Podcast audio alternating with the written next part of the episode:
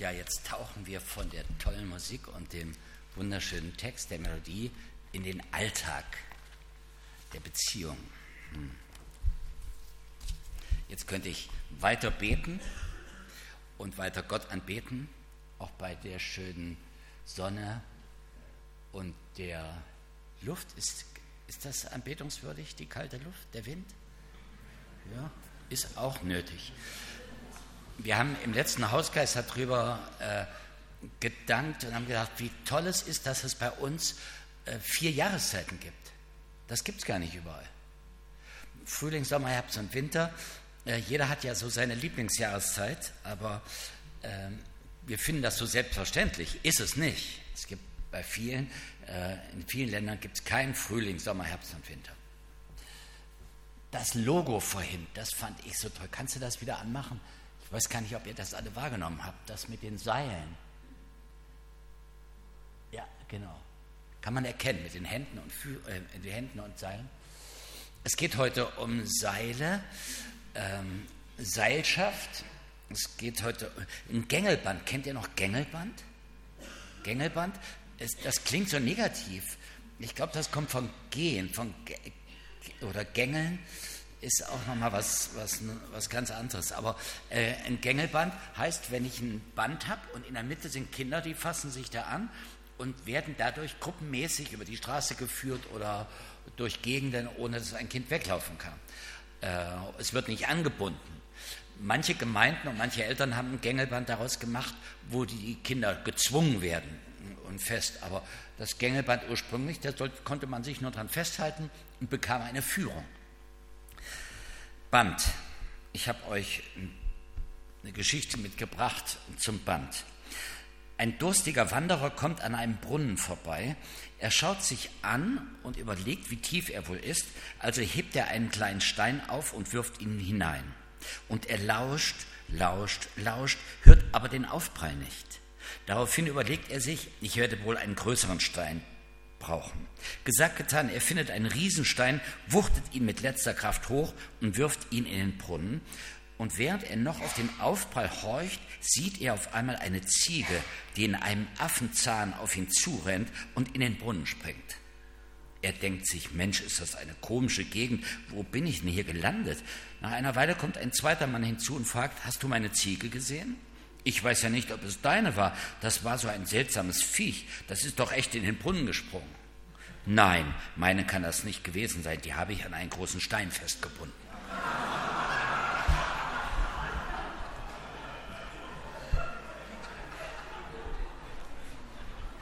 Kann mir das jemand mal?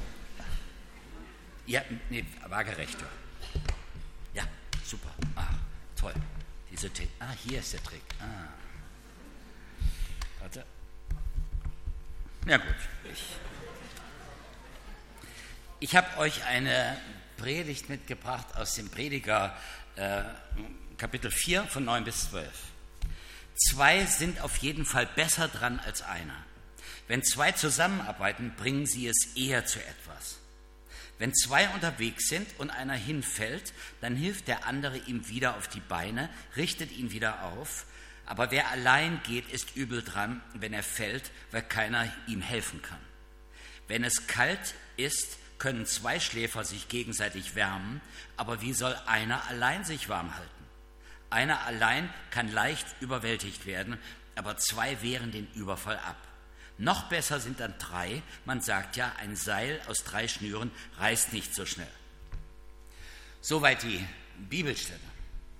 Wenn ich an die Bibelstelle äh, denke oder die höre, denke ich an drei intensive Lebensgemeinschaften, in denen ich seit Jahrzehnten lebe.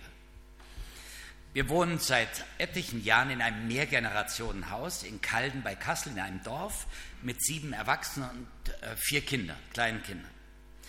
Ich bin seit 46 Jahren mit einer Frau verheiratet, mit der gleichen Frau.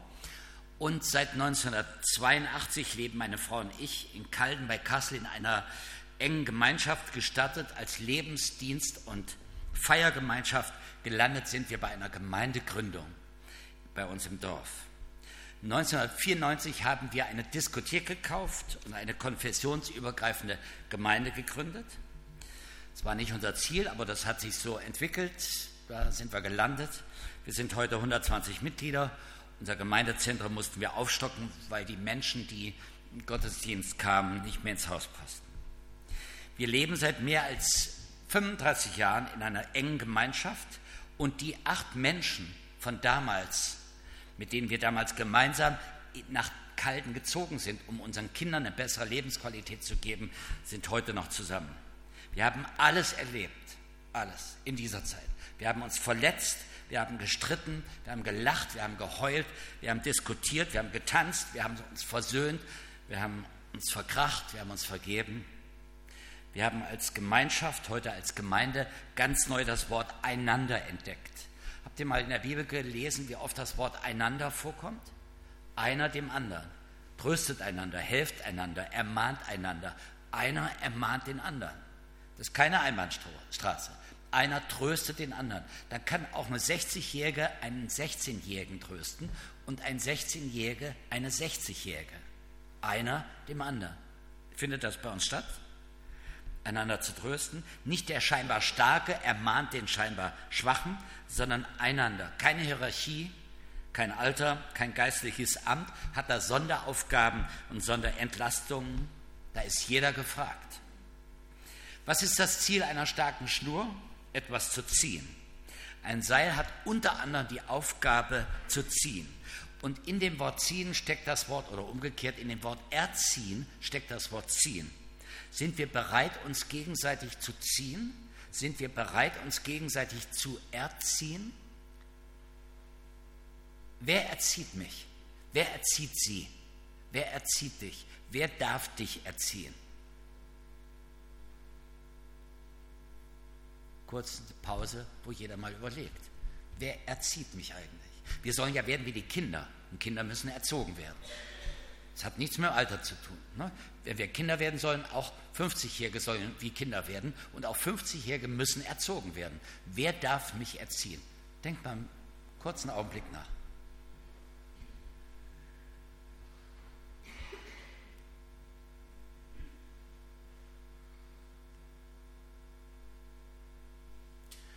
Ich bin dankbar für meine Frau, die mich erzogen hat. Und sie ist bestimmt ne, auch dankbar, dass ich dich erzogen habe. Ne? Sag schön ja, ja. Also auch, sie ist auch dankbar. Ich bin dankbar für die Gemeinde, wo ich war und auch heute bin. Also auch ich war vorher in der Baptistengemeinde in Kassel, äh, die mich auch erzogen hat. Die haben mich scharf hinterfragt und kritisiert und die haben mich geliebt und wertgeschätzt und geachtet, so wie ich war. Wer liebt dich so, wie du bist? Wenn du ein Biest bist, wer dich dann liebt, an den solltest du dich halten. Wer dich liebt, wenn du schön lieb bist, das kannst du vergessen. Das kann jeder. Aber wenn du ein Biest bist, wer dann an dir dran bleibt, an den solltest du dich halten. Wir sollen uns gegenseitig erziehen, einer dem anderen. Ziehen wir uns? Im Winter vielleicht wenn der Mann die Frau auf dem Schlitten zieht. Aber zu erziehen? Es geht um eine gute Beziehung. Da steht wieder das Wort ziehen drin. Lasst euch erziehen, erzieht euch gegenseitig. Erlaubt dem anderen an euch zu arbeiten ein Leben lang. Das kommt in Vers 9 bei Prediger zum Ausdruck. Wenn zwei zusammenarbeiten, bringen sie es eher zu etwas. Es gibt so viele Menschen in Gemeinden, aber auch in vielen Ehen, an der Arbeit, in Freundschaften, wo die Partner nicht zusammenarbeiten, sondern gegeneinander arbeiten. Oder jeder arbeitet nur für sich, für sein Portemonnaie, für seine Ideen, für seine Vorstellungen. Wir sollen es zu etwas bringen, steht hier im Prediger. Um das zu erreichen, sollen wir zusammenarbeiten. Da steht was von Arbeiten. Nicht, dass die Liebe uns in den Schoß fällt. Und die Geduld und die Treue und die Barmherzigkeit, die Nachsicht. Genauso wie die Bibelstelle, dass wir Liebe üben sollen. Die Bibel sagt, wir sollen Liebe üben. Aber der Schwerpunkt liegt nicht auf Liebe, sondern Schwerpunkt liegt auf Üben. Wir sollen Liebe üben, trainieren. Das habe ich nicht in mir drin, Liebe und Nachsicht und Freundlichkeit. Das muss ich mir aneignen, Step by Step, äh, Schritt für Schritt, langsam. Wenn ein Dreijähriger einem anderen vor Schienbein tritt, der tritt zurück, das brauchst du dir nicht beibringen. Da musst du nicht sagen, tritt zurück, Das kann er von alleine. Ne? Aber Liebe, das muss ich üben. Nachsicht, Vergebungsbereitschaft, das muss ich trainieren. Das kann ich nicht von mir. Das ist ein schwieriger, ein langwieriger Weg. Und Jesus sagt, wir sollen die Liebe üben. Wir frommen, wir beten fünf Minuten, zwei Minuten, den Rest soll dann Gott machen. Wir falten fünf Minuten die Hände und die Drecksarbeit überlassen wir ihm. Nein, leider, zum Glück läuft es nicht so. Eine gute Beziehung ist harte Arbeit, Knochenarbeit. Das ist wie der Gärtner, der äh, Hobbygärtner, der so einen tollen Garten hat und da kommt der Pfarrer vorbei, sagt, Sie haben aber einen tollen Garten. Und sagt der Hobbygärtner, ja, gucken Sie mal, wie das alles hier so gerade gerade wächst und alles so. Und dann sagt der Pfarrer, sind Sie mal nicht ganz so überheblich. Ohne unseren Herrgott wäre Ihr Garten gar nichts. Da sagt der Hobbygärtner, das sagen so einfach. Da hätten Sie sich den Garten mal ansehen sollen, als der Herrgott den auch alleine bewirtschaftet hat.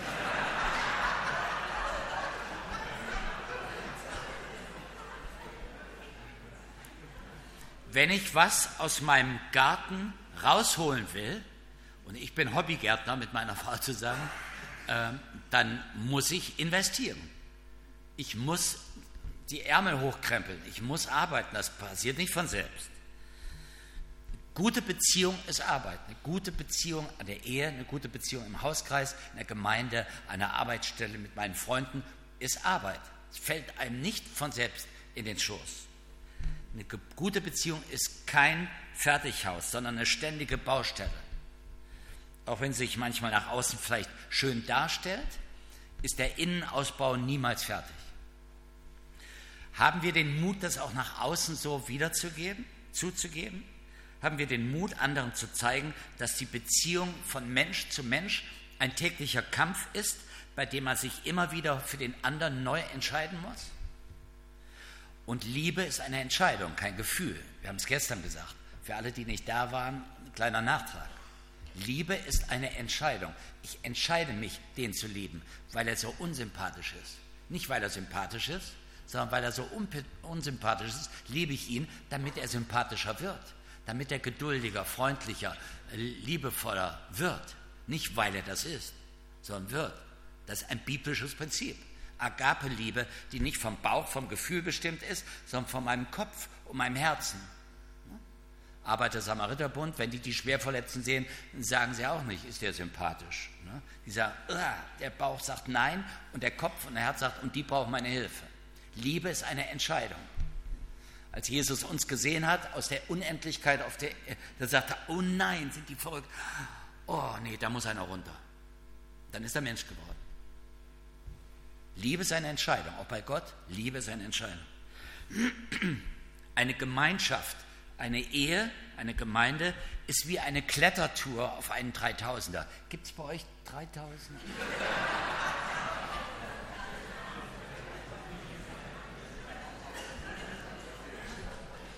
Ich weiß jetzt nicht, wenn es so weitergeht, in Deutschland gibt es ja auch 3000er, aber das sind die kleinen, so 3000 Maulwurfhügel im Garten.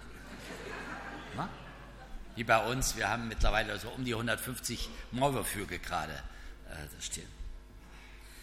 Eine Gemeinschaft ist wie eine Klettertour auf einen 3000er und Jesus klettert mit als Dritte im Bund. Er steht nicht unten mit Fernbedienung, mit Funkgerät und dirigiert per Funkgerät, sondern er klettert mit. Er bringt sich mit in Gefahr, er leidet und freut sich und schwitzt mit uns.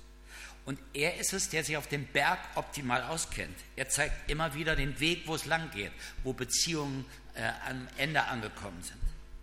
Voraussetzt, vorausgesetzt natürlich, dass wir ihn als Bergführer, als Navigation akzeptieren und nicht nur unseren Weg gehen wollen, den wir gehen wollen. Und bitte stell Jesus keine Fragen, wenn du seine Antworten nicht akzeptierst. Wenn du sagst, bringst du mich oben auf den Berg und Jesus zeigt dir, wo der Weg lang ist und du sagst, ich gehe aber einen anderen Weg, dann hör auf, hinter Jesus herzugehen. Dann geh deinen eigenen Weg. Der reiche Jüngling kommt zu Jesus und sagt, was muss ich tun? Und als Jesus ihm sagt, was er tun soll, geht er traurig weg. Da hätte er sich die Frage gleich sparen sollen. Stell Jesus bitte keine Frage, wenn du nicht bereit bist, seine Antwort zu akzeptieren und dann auch folglich zu gehen. Manchmal führt Jesus uns Umwege. die wir nicht sofort akzeptieren, deren Sinn wir erst im Rückblick verstehen. Wenn zwei zusammenarbeiten, bringen sie es eher zu etwas, steht hier. Sinn der Gemeinsamkeit, der Zusammenarbeit, wir sollen stark werden, lebenstauglich, kräftig. Wir sollen eine Gemeinschaft werden, eine Seilschaft. Das, da steckt das Wort Schaffen drin, Gemeinschaft, ne, Seilschaft, gemeinsam schaffen. Nicht die Frau schafft, der Mann guckt Fernsehen. Wie stellt sich ein Mann einen romantischen Eheabend, den romantischen Fernsehabend vor? Ne? Fußball gucken bei Fern Kerzenschein. Lebenshilfe, Überlebenshilfe, lebenstüchtig werden, das ist Sinn der Gemeinschaft. Lebenstüchtig werden, Überlebenshilfe. Vers 10, wenn zwei unterwegs sind und einer hinfällt, dann hilft der andere ihm wieder auf die Beine. Aber wer allein geht, ist übel dran, wenn er fällt, weil keiner ihm helfen kann. Aus eigener Erfahrung können Hanna und ich nach 46 Jahren gemeinsamen Schaffens sagen, wir sind oft gefallen und fallen auch heute immer mal wieder. Damit meine ich nicht das körperliche Fallen, das hält sich im Moment noch in Grenzen. Ne? Äh, damit meine ich das Versagen, das Schuldigwerden. Vor Gott, vor dem Ehepartner, vor mir selbst und vor anderen Menschen. Was sind wir schuldig geworden? Jeder auf seine Art, jeder auf seine Weise, Männer und Frauen. Männer sind ja doch multitaskingfähig, falls ihr es nicht wisst. Die können mehrere Probleme zur gleichen Zeit ignorieren. Und Frauen würden ja ihre Fehler zugeben, ne, wenn sie welche hätten. Ne? Also jeder hat so sein Päckchen zu tragen. Wenn zwei unterwegs sind und einer hinfällt, dann hilft der andere ihm wieder auf die Beine. Das wäre, als wenn es nichts Selbstverständliches gäbe, als dem anderen wieder auf die Beine zu helfen. Wenn der andere versagt, wenn er Müll produziert, Mist baut, verletzt hat, dann helfe ich ihm wieder natürlich auf die Beine. Das wäre doch schön, oder? Schön wäre es, wenn das selbstverständlich wäre. Wenn es nichts Schöneres gibt, als den anderen wieder auf die Spur zu stellen. Da, wo der andere die Spur verlassen hat, wo er schuldig geworden ist. Vor Gott, vor mir, vor sich selbst. Auch hier haben wir ein lebenslanges Training vor uns, eine lebenslange Aufgabe, ein lebenslanges Übungsfeld in unserer Gemeinde, im Hauskreis, im Freundeskreis, in der Ehe, wo immer, in anderen Lebensbezügen. Hinfallen, vergeben, aufhelfen. Bis man wieder hinfällt, dann wieder vergibt und wieder aufhilft. Bis man aber wieder hinfällt und dann auch vergibt und wieder aufhilft. Und auch dann wieder hinfällt und wieder vergibt und aufhilft. Bis man wieder vergibt und auf. Ne? Und das ein Leben lang. Wir vergeben uns nichts, wenn wir den anderen unendlich oft vergeben. Wir vergeben uns nichts, unendlich oft. Vers 11. Wenn es kalt ist, können zwei Schläfer sich gegenseitig wärmen. Aber wie soll einer allein sich warm halten? Auf dem Weg nach oben, auf den 3000er, kann es in einem Schneesturm manchmal erbärmlich kalt werden. So ähnlich wie es im Moment hier ist, nur noch ein bisschen heftiger. Wie oft habe ich in unterschiedlichen Situationen, gerade als ADHS-Typ, ich bin ADHS behaftet, äh, menschliche Kälte gespürt, Ablehnung, Missverständnisse, Arroganz, Unverständnis, auch von Christen. Da habe ich innerlich richtig gefroren. Da war meine Seele, mein Herz eiskalt. Manchmal haben mich andere mit ihrer Kälte angesteckt aber oft genug habe ich auch andere mit meiner Kälte angesteckt. Da tut es gut, einen Partner zu haben, einen Freund, eine Freundin, eine Gemeinschaft, eine Gemeinde, einen Hauskreis, eine Beziehung, eine lebendige Solarzelle Gottes, bei der man wieder Wärme auftanken kann, Verständnis, Liebe, Freundlichkeit, Geborgenheit. Ein Menschen, bei dem man sich ausheulen kann, ausklagen, aussprechen kann. Vers 12. Einer allein kann leicht überwältigt werden, aber zwei wehren den Überfall ab. Noch besser sind dann drei. Man sagt ja, ein Seil aus drei Schnüren reißt nicht so schnell. Wenn einer klettert, kann er leicht überfallen werden. Von einem Griff daneben, einer Unachtsamkeit, von einem Schwächeanfall, von einem Gewitter. Da tut es gut, dass ich nicht in die Tiefe der Depression, der Wertlosigkeit, der Selbstanklage fallen muss, sondern dass ich gesichert werde von einer anderen Person.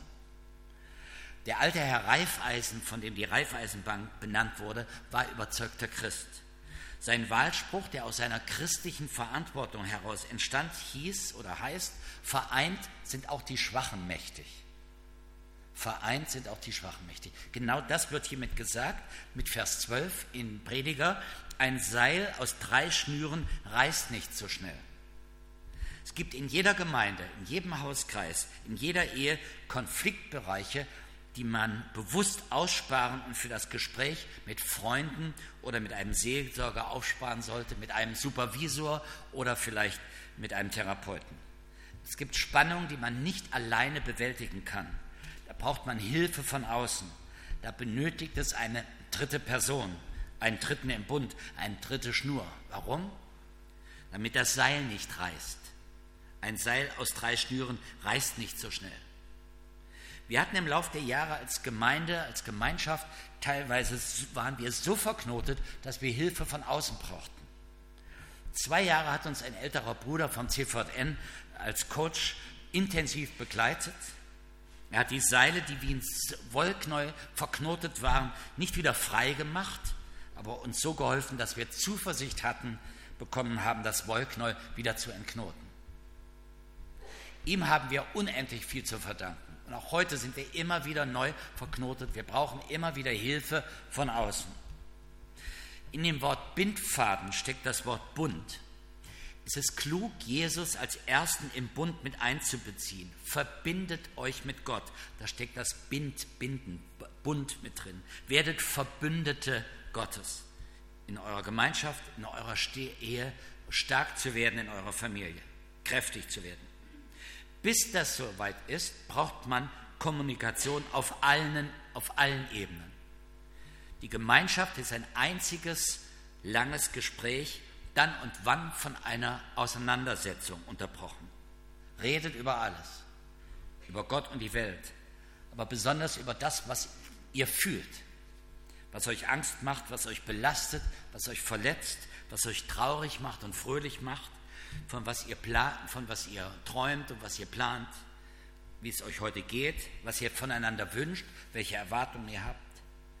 Dabei dürft ihr auf keinen Fall vergessen, euch täglich zu sagen, was der andere euch wert ist.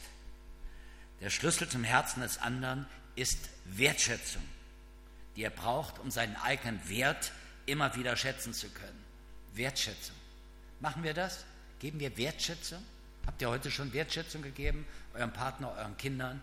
Dem gibt es hier Busfahrer oder Hausmeister oder den Leuten, die an der Tür stehen?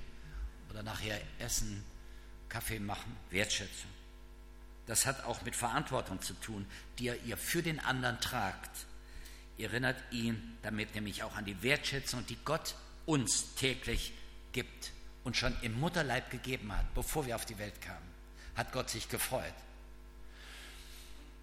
einer meiner Aktionen, ich mache ja verschiedene Straßenaktionen, ich habe lauter Wollfäden über dem Kopf hängen und überall Wollfäden runterhängen und habe ein Schild vor mir, der steht drauf, ich bin gewollt. Kam eine Frau zu mir und sagte, wie meinen Sie das? Sag ich, so wie es da steht. Als sie geboren wurde, hat Gott nicht gesagt, oh nein, jetzt kommt die auch noch. Oh, wir haben sowieso Überbevölkerung. Ne?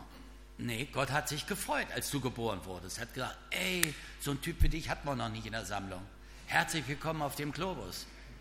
Ich gehe vor dir her, zeig dir den Weg, gehe hinter dir her, sammle die Scherben auf, die du produzierst. Dir kann nichts Besseres passieren, mich als Gott zu haben. Toll, dass du da bist. Gott ist außer Rand und Band, wenn wir geboren werden. Glauben wir das? Sind das die Kinder? Ja? Machen die Lobpreis gerade?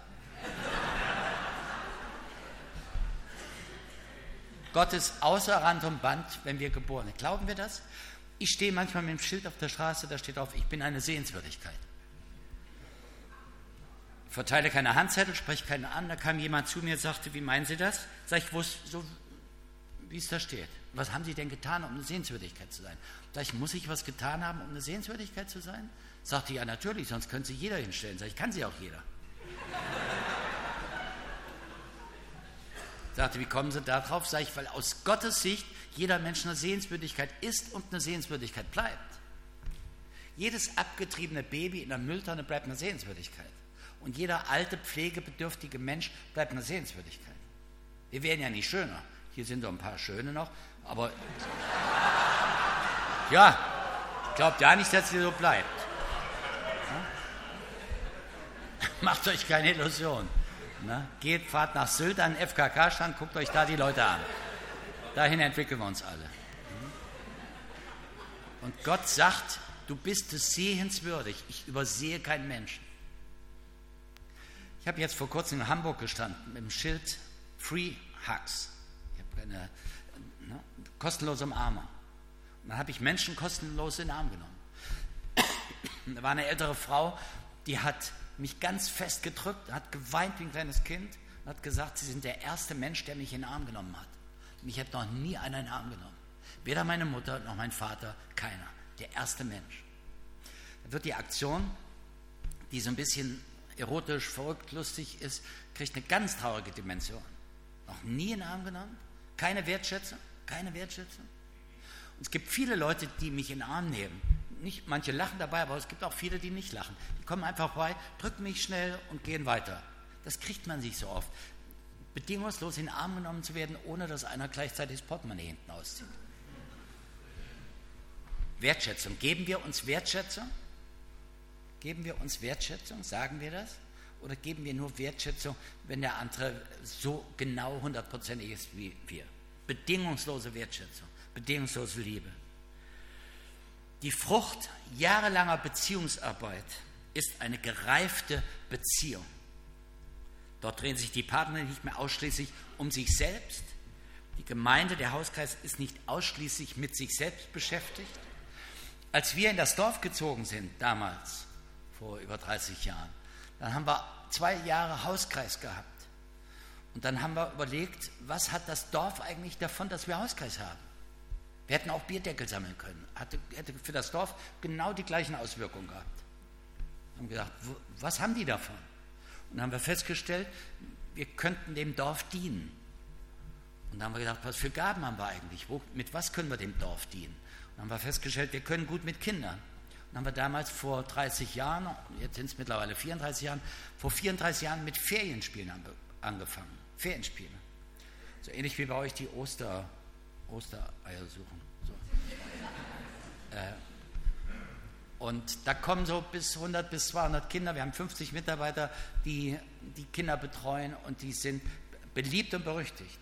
Und die Leute sind begeistert. Seit fünf Jahren haben wir einen Winterspielplatz, wo 150 bis 200 äh, Mütter und Kinder in unsere Gemeinde kommen. Der ganze Raum wird umgebaut als Indoor-Spielplatz.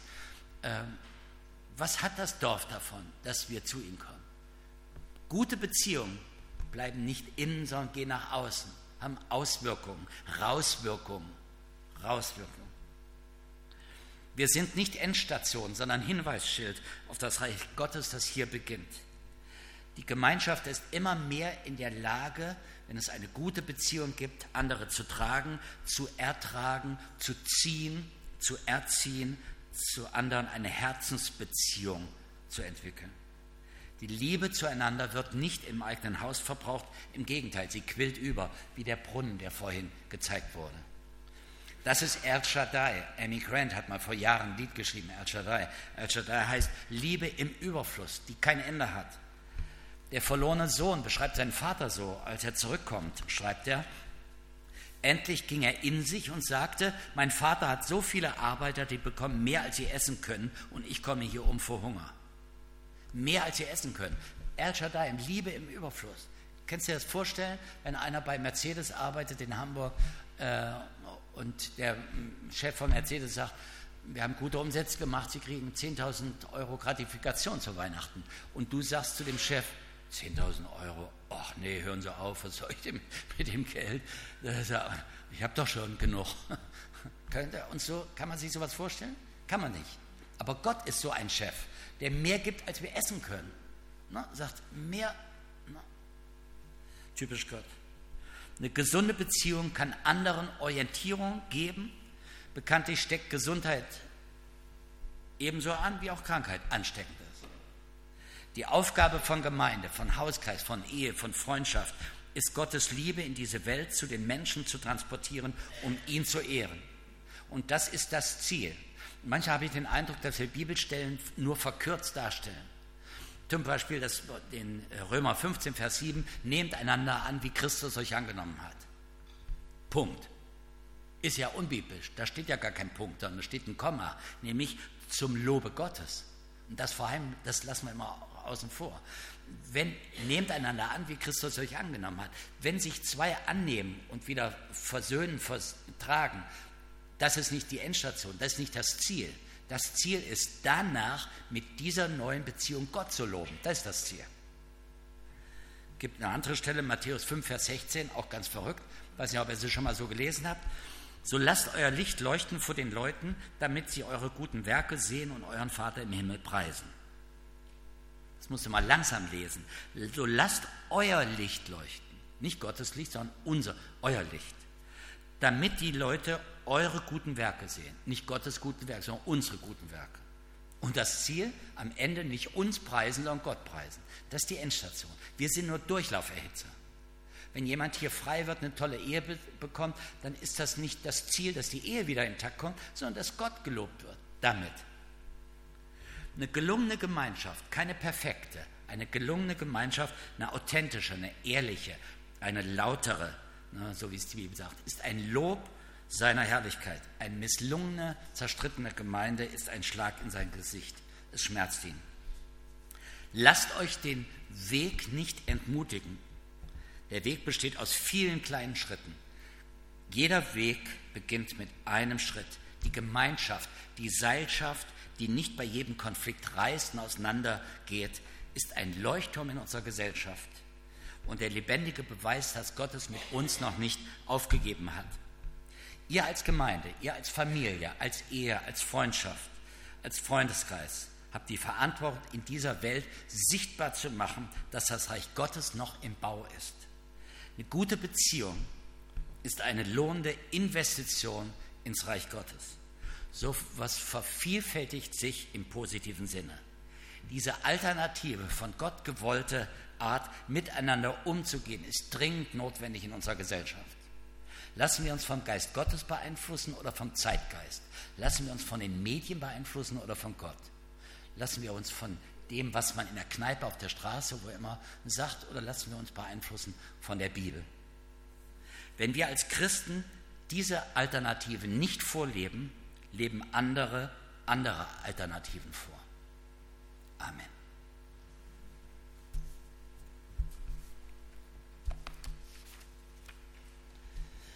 Wir hören ein Lied.